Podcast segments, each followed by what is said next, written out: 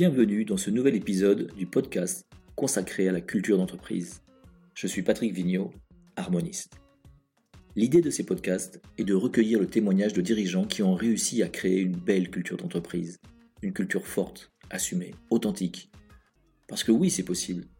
Et non seulement c'est possible, mais ces entreprises impressionnent par leur performance et montrent ainsi qu'il y a un lien entre une culture d'entreprise puissante et une performance durable. Aujourd'hui, j'ai le grand plaisir d'interviewer Jean-Marc Barky, qui est le dirigeant de Siloc, une PME industrielle du nord de la France.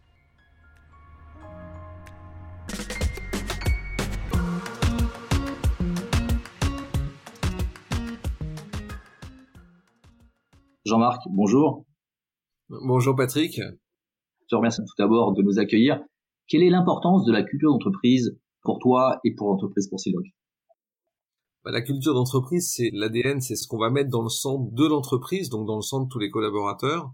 Il ne s'agit pas de les endoctriner, il s'agit simplement d'essayer de donner une dynamique, hein, de donner euh, une visibilité, mais pas simplement ça, une envie. Je pense que c'est un mot que j'utiliserai de temps en temps avec de l'empathie, avec de l'envie, avec du partage, de l'échange. Je pense que c'est une communauté de vie, l'entreprise, et on l'oublie un petit peu trop souvent. C'est pas que un endroit pour fabriquer de la richesse, bien sûr, c'est un des objectifs, mais finalement, il découle de source quand euh, l'ambiance est, bonne et que les, collaborateurs savent là où ils sont, pourquoi ils sont là et pourquoi ils ont envie d'être dans ce groupe et, de travailler ensemble. Alors rappelle-nous euh, ce que Siloc fait, combien vous êtes. Alors Siloc, c'est une PME qui a démarré de pas grand-chose euh, au départ dans le Pas-de-Calais, à Salomine. Donc c'était à l'époque le PIB le plus bas de France. Je pense que ça doit pas encore être très élevé. Et c'était sur les anciens corons. Donc on a démarré ça parce que ça fait partie de l'histoire de l'entreprise. Et on a créé une usine de scratch à Salomine. On a démarré avec une personne, puis deux, puis trois, puis quatre, etc. Et aujourd'hui, c'est 25 salariés, c'est 5 euh, millions 5 de chiffre d'affaires. On est un peu moins que l'année dernière, parce que la conjoncture est pas très bonne mais c'est une société qui euh, avance et qui a toujours focalisé euh, sa dynamique sur la R&D. Mais je crois que c'était la clé de notre réussite, puisqu'il y a 25 ans, il y avait 35 sociétés qui avaient à peu près notre taille, et aujourd'hui, on est le dernier des Mohicans, en généraliste français. il reste une autre petite société qui s'appelle Cléopâtre, hein, celle d'un de mes amis, et lui ne fabrique que des cols pour le scolaire, mais qu'une famille de cols et puis il fabrique également un jouet. Voilà. Donc c'est aussi ça le côté un peu original de cette entreprise, c'est que on s'intéresse aussi à l'environnement, on s'intéresse à ce qui se passe autour de nous, et puis on ne voit pas nos confrères comme des concurrents, mais plutôt comme des compléments. Et voilà, on n'a rien à voir avec des sociétés qui font un milliard, deux milliards, trois milliards de chiffre d'affaires. On fait partie du dispositif et on fait partie de, la chaîne de valeur. Alors, cette notion de culture d'entreprise est née euh, dès le départ, euh, depuis la création, ou c'est quelque chose que tu as fait monter en puissance progressivement? Alors je pense qu'elle est née dès le départ et pour une raison toute bête, hein, c'est que quand on démarre dans un modèle d'entreprise par défi et parce qu'on veut faire un autre métier, moi je voulais quitter l'entreprise familiale parce que j'étais pas capable de bosser en famille, donc à la limite c'était ma faute, hein. enfin c'est pas de ma faute, c'est que j'étais pas capable de bosser en famille, c'était trop compliqué pour moi. Et donc quand je me suis retrouvé dans ce challenge, dans ce défi, eh ben j'étais totalement autodidacte. J'étais autodidacte euh, naturellement parce que j'avais pas fait d'études, mais en plus, je connaissais rien à l'industrie, donc j'ai tout fait en apprenant en permanence. Je dirais que ça, c'est une capacité qu'il faut avoir, de ne pas avoir peur et de se dire, bah, finalement, c'est un challenge comme un autre. J'avais un cerveau qui me permettait de compter pas trop mal, de comprendre un certain nombre de choses et surtout, parce que je connaissais pas tout, bah, de savoir qu'il fallait s'appuyer sur les autres. Et je crois que c'est ça la clé de la réussite.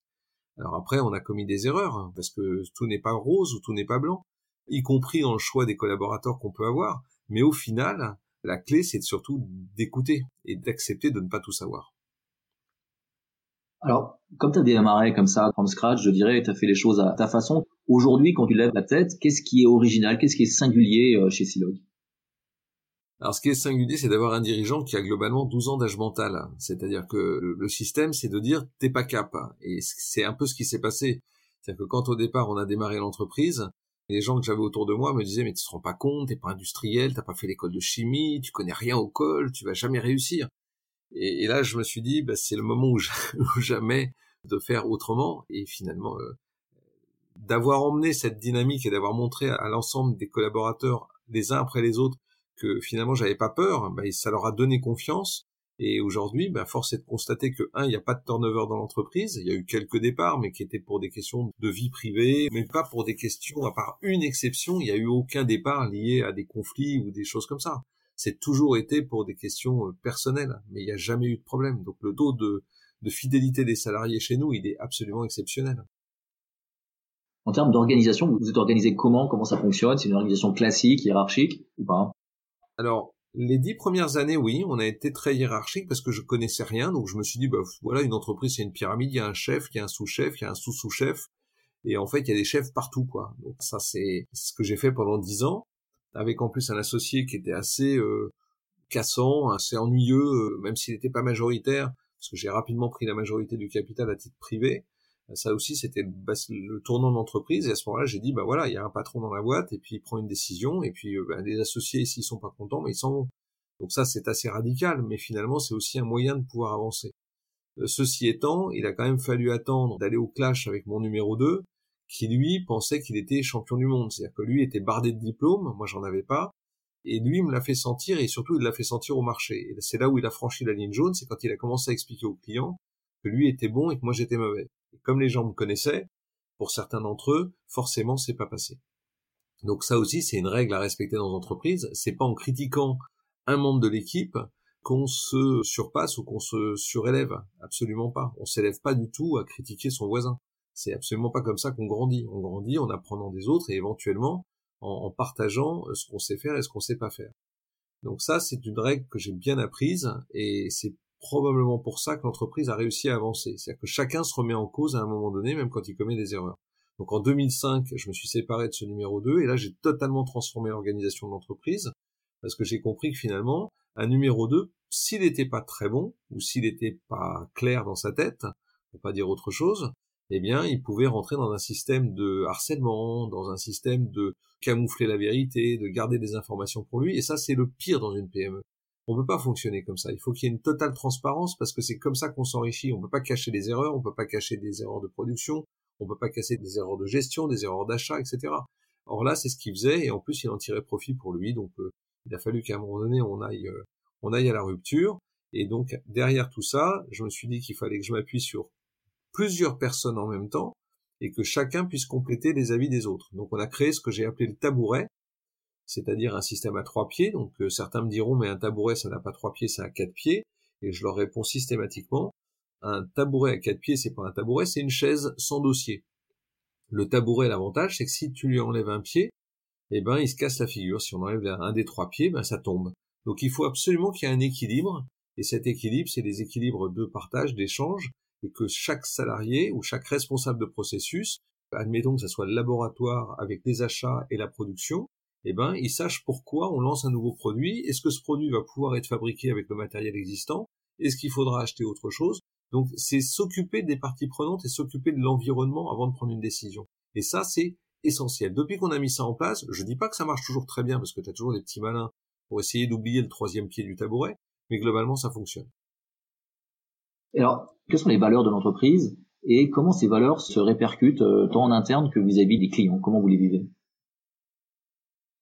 Bah, les valeurs de l'entreprise, c'est déjà l'intérêt qu'on porte à ce qui se passe à l'extérieur. C'est-à-dire que Siloc n'existe pas pour fabriquer de la colle. Siloc existe parce qu'il y a une demande sur le marché, ou qu'il y a un besoin, ou en tout cas qu'on peut susciter des besoins.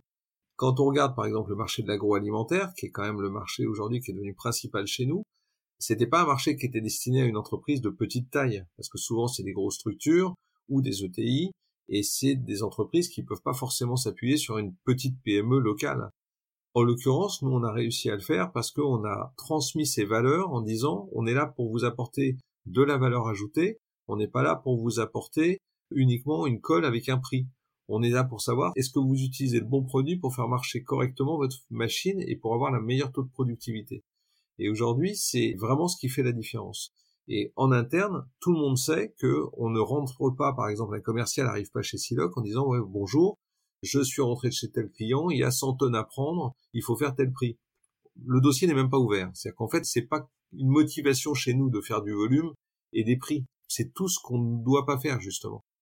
Et donc, la vraie différence chez nous, elle est plutôt ça. Donc, les valeurs et les clients, ils le savent.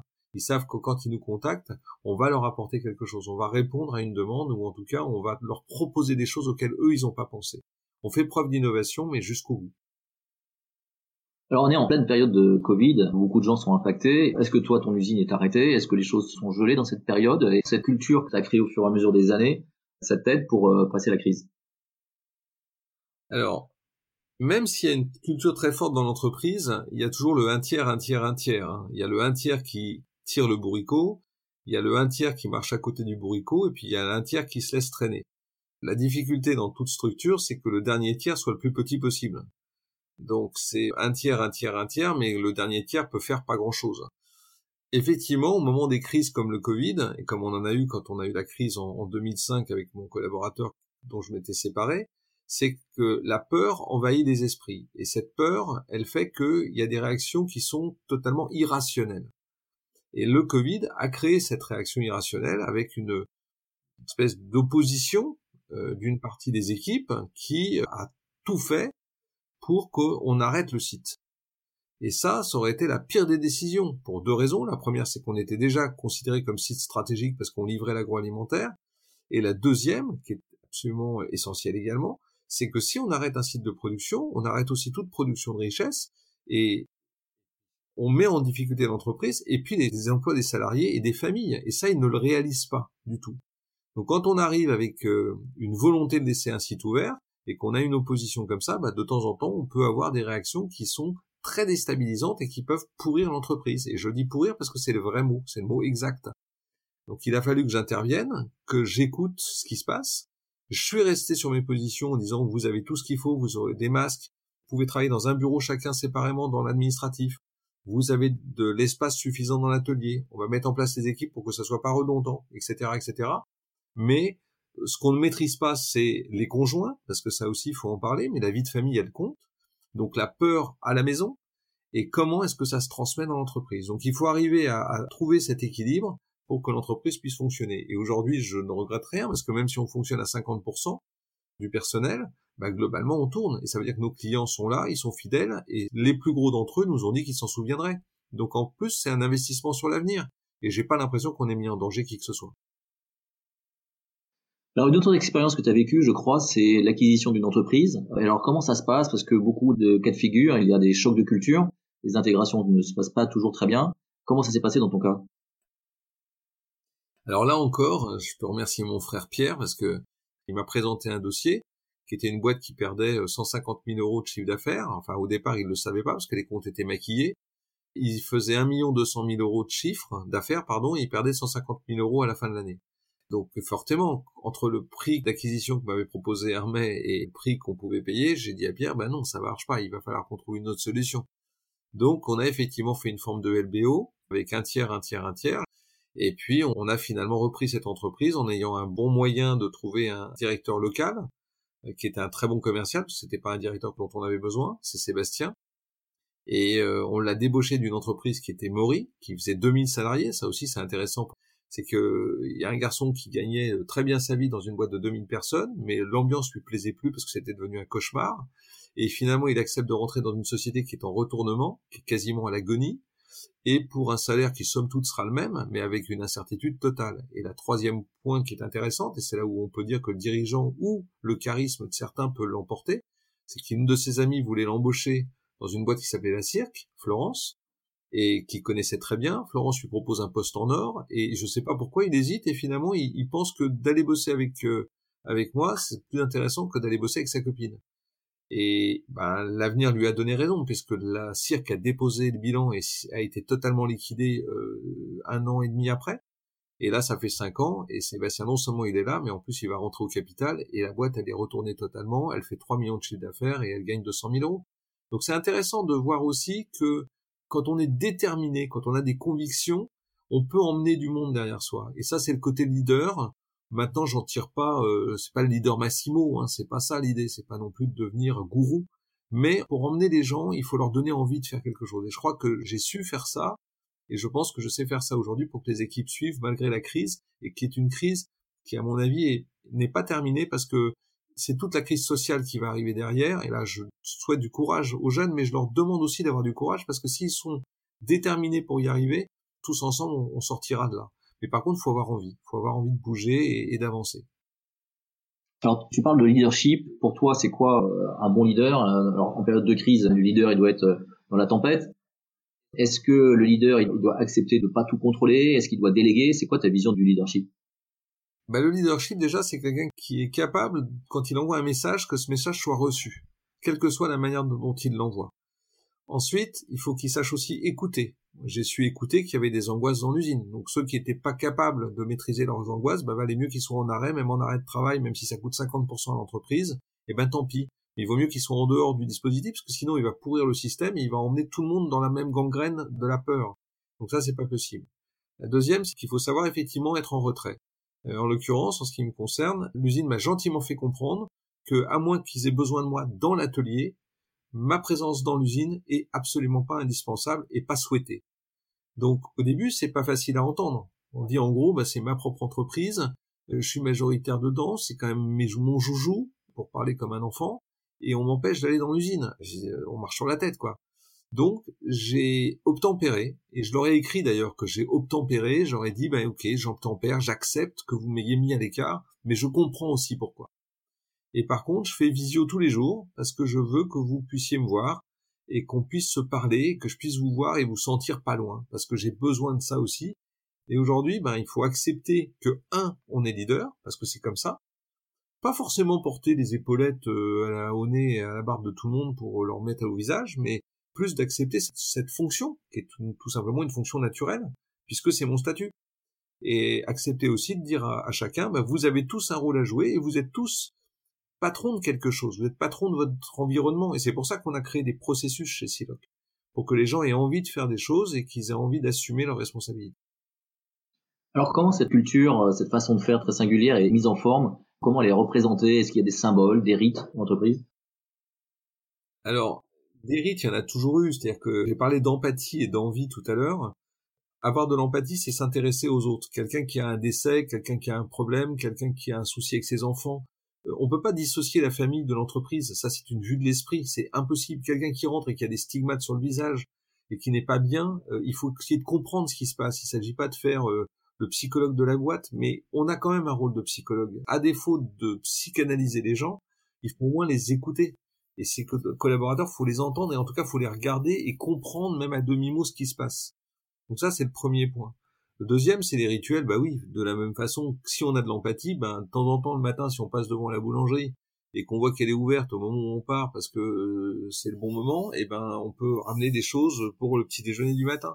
Bah effectivement, je suis pas à l'usine tous les jours parce que je suis souvent chez les clients, mais quand je viens à l'usine, je viens avec euh, avec des viennoiseries. C'est un rituel. D'abord parce que j'aime ça, et parce que parce que je trouve ça sympa de prendre le petit déjeuner avec eux. Donc euh, c'est aussi une autre manière de voir les choses. Euh, on a notre barbecue tous les mois de juin, euh, juste avant de partir en vacances. On a Noël avec les enfants. Voilà, on déjeune de temps en temps les uns et les autres. Avec les commerciaux, on se retrouve pour dîner euh, régulièrement quand on fait nos réunions commerciales. Voilà, c'est tout un tas de petits trucs. C'est pas une question d'argent, c'est une question est-ce qu'on a envie de le faire? Si je m'enquiquine autour de la table avec eux, bah j'y vais pas. Mais si je me sens bien, et ben voilà, c'est presque une bande de copains, même si j'aime pas ce mot-là, parce que on pourrait imaginer c'est le club méditerranéen. J'ai souvent parlé de Siloc comme le club med. Et effectivement, c'était une société où il y avait peut-être pas suffisamment de d'autorité, mais pas d'autorité euh, dictatoriale, mais d'autorité parce qu'il faut une autorité. Il faut un cadre dans une entreprise, et ce cadre, il est essentiel. Et ce cadre, il permet d'emmener les gens et de les faire se dépasser. Et aujourd'hui, je le vois, ceux qui sont dans le site aujourd'hui, ils se sont dépassés, et ils se dépassent. Alors certains le sont parce qu'ils n'ont pas le choix, mais quand même, globalement, 90% des membres qui sont dans l'usine aujourd'hui sont des gens qui sont là parce qu'ils ont envie d'être là. Alors souvent, l'argent et la rémunération peut casser une dynamique collective. Comment tu fais chez toi? Est-ce que les commerciaux ont une rémunération euh, individuelle? Euh, Comment ça se passe? Alors c'est forcément un, problème la rémunération et j'ai perdu mon plus gros commercial pour ça parce qu'au bout d'un moment il voulait grimper au ciel et c'était plus possible, la boîte n'avait pas les moyens de le payer puis c'était plus justifié. Donc effectivement les commerciaux sont jamais payés à la pièce, ils sont pas euh, rémunérés à la commission nous on privilégie le travail collectif, donc euh, c'est les salaires collectifs. Effectivement, il y a, quand même une rémunération ou en tout cas une prime euh, annuelle qui est répartie euh, un tiers pour le salarié par rapport à son travail à lui, un tiers pour le groupe dans lequel il est, c'est-à-dire le commerce, et puis un tiers sur l'ensemble du site. Ce que j'essaye de récompenser, c'est toujours leur dire, de toute façon, il y a toujours un impact. Si vous travaillez bien, il y aura un impact sur le groupe, il y aura un impact sur l'entreprise. Si vous travaillez pas, bah, vous allez payer le premier, parce que vous avez rien foutu. Forcément, ça aura un impact sur le reste de l'équipe, et donc forcément, ça aura un impact sur le reste de l'entreprise. Donc c'est la responsabilité de chacun que j'essaye de privilégier dans la mesure du possible. C'est que chacun soit conscient que ce qu'il fait, même au niveau d'une téléphoniste ou d'un standard téléphonique, a un impact sur l'entreprise. La première, ce que j'explique dans la boîte, dans l'entreprise, c'est que le premier avis qu'un client peut avoir de Silox, c'est quand il va téléphoner la première fois et qu'il entendra la première voix. Donc, c'est pas forcément le salaire le plus élevé de l'entreprise. C'est pour ça que moi je parle de rémunération, mais c'est la rémunération globale, c'est un peu tout. C'est vrai que traditionnellement, les commerciaux sont les mieux payés dans une entreprise. Est-ce que c'est justifié ou pas? J'en sais rien. J'irai pas rentrer là-dedans. Bon, c'est de la loi de l'offre et de la demande. Il n'y a pas de commerciaux, donc les commerciaux sont payés relativement cher. Mais au final, c'est pas forcément eux qui sont les plus rentables dans l'entreprise. Donc j'essaye d'équilibrer ça de temps en temps avec euh, les autres départements et c'est pour ça qu'on a des processus et on a des responsables de processus plutôt que d'avoir des directeurs on a un responsable de processus euh, administratif et financier, qui est en fait une DAF, hein, mais j'ai pas de poste de direction pour éviter que les gens euh, ils pètent les plombs avec des postes de direction. Alors, quels conseils pourrais-tu donner à d'autres chefs d'entreprise en matière de culture? Quels sont les obstacles que tu as dû affronter et quels conseils tu pourrais leur donner? Alors, c'est le cavalier qui parle, parce que tu parles d'obstacles, c'est intéressant. Dans l'entreprise, je trouve que ce qui est important, c'est comment est-ce qu'on arrive à faire en sorte que chacun ait envie de passer la porte de l'entreprise. Donc il faut créer un climat et une atmosphère qui soit plutôt plaisante. Et c'est là où je dis que c'est un équilibre pas simple, parce que si les gens sont pas très intelligents, ils vont penser que le tutoiement ou les bonnes relations, on peut se vous voyez se taper sur l'épaule, mais c'est où la limite? C'est-à-dire que la limite, c'est pas de franchir la ligne jaune en pensant que c'est un terrain de jeu. C'est pas un terrain de jeu l'entreprise, c'est un terrain de travail. C'est un terrain où on fonctionne en communauté, mais pour un objectif déterminé qui est de produire quelque chose qu'on va sortir et qu'il va falloir euh, proposer à des clients qui vont l'utiliser et qu'il faut qu'ils l'utilisent dans des bonnes conditions. Donc il y a un niveau de responsabilité qui est essentiel là-dedans et c'est ça qu'il faut créer. Donc moi si j'ai trois conseils à donner, c'est le premier, c'est lever la tête. Hein, il y a trop de chefs d'entreprise et je le vois bien dans l'accélérateur BPI dans lequel on est aujourd'hui chez BPI Excellence et l'accélérateur des Hauts-de-France, c'est que dans la promotion des 20 chefs d'entreprise qui est là, bah, il y en a 17 euh, qui lèvent pas la tête. C'est un truc de fou. Donc allez vous balader, allez dans les associations, accordez-vous des moments de liberté pour recevoir des classes d'élèves dans votre boîte, faites découvrir votre métier, faites-le vivre, partagez-le, et puis vous verrez que derrière, les choses iront beaucoup mieux. C'est pas parce que vous allez bosser 18 heures par jour que vous serez performant. Au bout d'un moment, de toute façon, vous ne l'êtes plus, et vous pensez que vous avez toujours des choses à faire, bah oui, on a toujours des choses à faire. Moi, j'ai un bureau, j'ai un tas de trucs à faire, j'ai plein de dossiers que j'ai encore à ouvrir, et alors, euh, voilà, so what, euh, c'est pas ça qui va m'empêcher de dormir. Et puis, de toute façon, vouloir grimper au ciel, euh, c'est pas forcément la meilleure chose qui soit. Il faut avancer à son rythme, mais il faut surtout se garder des espaces de liberté. Et je crois qu'aujourd'hui, les entrepreneurs le font pas assez. Et puis, la deuxième conseil, c'est donner envie à vos collaborateurs. Ça, c'est sûr. Il faut donner envie mais pas qu'avec un chèque. Pour moi, le chèque, c'est le dernier morceau. D'ailleurs, chez nos clients, le prix est le dernier sujet abordé. Quand un client aborde le prix en premier, eh ben, on l'écoute pas. C'est pas le sujet. Ça nous intéresse pas. Et puis le troisième, euh, c'est écouter. Il faut écouter les collaborateurs. Et ça, je l'ai pas suffisamment fait à un moment donné. J'avais été alerté avant 2005 qu'il y avait des problèmes. Je l'ai pas vu. Je l'ai pas voulu le voir. Parce qu'à l'époque où j'étais très engagé dans les associations et j'étais président de la Fédération européenne, je venais de prendre mon mandat, et donc forcément j'étais grisé par le pouvoir, les médias, les photos, les machins, tous les trucs qui faisaient que j'étais devenu une personnalité euh, semi-publique euh, dans le monde professionnel, et que j'étais déjà un pied avec les politiques, un pied avec euh, les industriels de haut rang, et j'ai juste oublié que ben, ce qui nous faisait manger tous les jours, c'était l'entreprise. Donc ça l'a pas mis en difficulté financière, mais ça l'a mise en difficulté en termes d'organisation. Et ça, il faut accepter de le dire, ça fait partie des erreurs. Alors est-ce que c'est une erreur grave? Non, parce que finalement j'ai réussi à rebondir. Mais je dirais que j'ai eu de la chance une fois, j'en ai eu une deuxième fois, je pense pas que j'en aurai trois fois. Voilà. Donc euh, bon courage à tous. Euh, n'hésitez pas, parce que je suis sur euh, LinkedIn et sur tous ces réseaux. Donc si certains entrepreneurs ont envie d'échanger, ça sera avec grand plaisir, petits, moyens ou grands, et même des jeunes. au contraire, je serais ravi de, de partager un certain nombre de choses avec eux. Ben écoute, Jean-Marc, merci beaucoup. Pour ta contribution et, tes conseils. J'ai peut-être une dernière question, ou deux dernières questions quand même. Sur les jeunes, je crois que tu reçois pas mal de classes de jeunes dans l'entreprise. Euh, pourquoi tu fais ça?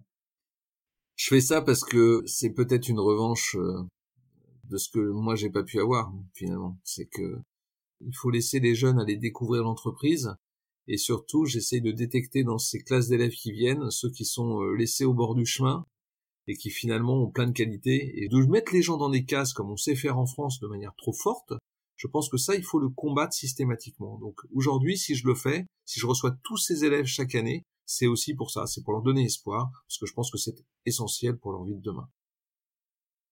Et une dernière question, il y a des sculptures qui trônent dans ton usine. Donc est-ce que tu peux nous expliquer pourquoi il y a des sculptures dans cette usine? euh, parce que je dois avoir un côté artiste. Alors je sais pas sculpter, je sais écrire, je sais pas. Je viens de finir un bouquin, donc peut-être que ça, on verra si ça fonctionne ou non. Dessiner, je suis probablement le plus mauvais dessinateur de la planète, mais j'ai toujours aimé l'art. J'ai toujours adoré ça. Je trouve que ça dénote une sensibilité exceptionnelle. Et on a fait rentrer l'art dans l'entreprise très tôt, parce que j'ai toujours mis des photos, des sculptures et autres. Mais celles qui trônent dans l'entreprise aujourd'hui, et les sculptures qui trônent dans l'entreprise, elles sont liées à une autre histoire, qui est une histoire d'un de nos commerciaux, Cyril, Cyril Margouillat, qui, à l'âge de 40 ans, m'a dit, écoute Jean-Marc, euh, ça fait deux ans que je suis dans la boîte, mais là j'en ai marre. Ça fait 20 ans que je suis dans ce métier de l'industrie. J'arrête, je, m'en vais quoi. Je te présente ma démission. J'ai dit mais enfin Cyril, tu vas pas démissionner. Euh, au pire, on s'arrange, on fait une rupture conventionnelle. Tu t'en vas, tu redémarres sur une autre vie. Et il m'a dit non, non, t'es pas là pour payer mes caprices.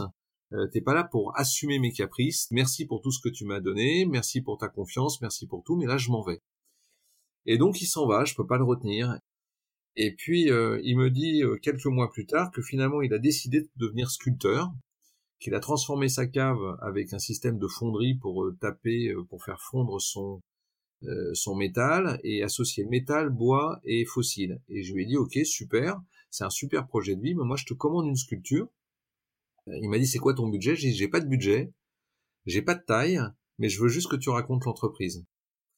Et il m'a dit, mais enfin, ça peut pas marcher comme ça. J'ai dit, non, t'as pas compris. C'est comme ça que je voudrais que ça se passe. Donc les clés, tu les as, et t'inquiète pas, on te payera tout ce qu'on te doit. Il y a aucun problème.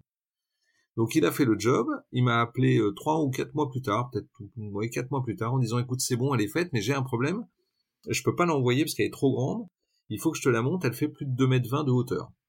Bah, je lui dis dans ces cas-là on se donne rendez-vous, donc il habite à Lyon quand même. Hein. Donc il monte en voiture, euh, j'organise tout avec les médias, parce que je décide à ce moment-là de faire un lancement officiel avec euh, La Voix du Nord. La Voix du Nord rentre dans le jeu, et on le lance. On lui donne une visibilité euh, superbe, il est très heureux, les salariés sont enchantés. La sculpture, elle trône devant l'usine. Dans l'entrée, quand on rentre, on tombe là-dessus, et il n'y a personne qui a intérêt à la bouger, parce que ça fait partie de l'ADN de l'entreprise, et ça fait partie de notre histoire, et ça, c'est pour moi le, le plus beau, un des plus beaux cadeaux et un des plus beaux symboles qu'on a jamais eu, et puis après, on lui en a acheté d'autres qu'on a aussi laissés dans l'entreprise. Jean-Marc, merci beaucoup pour ton témoignage. Merci Patrick, c'était un bonheur, franchement, c'était un vrai moment de complicité. Merci beaucoup.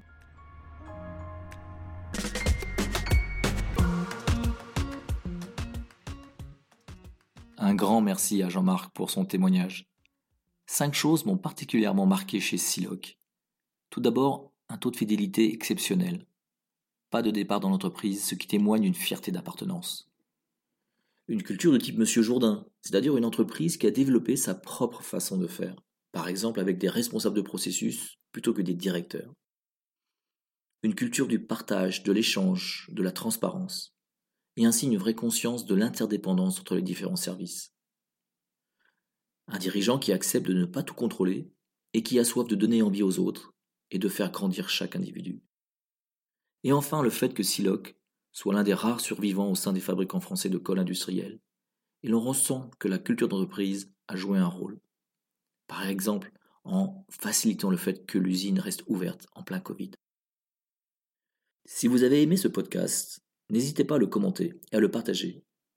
Je vous donne rendez-vous dans nos prochains épisodes pour découvrir de nouvelles et belles cultures d'entreprise. C'était Patrick, harmoniste à votre écoute et toujours présent pour vous aider. Je vous souhaite une très belle journée. À bientôt.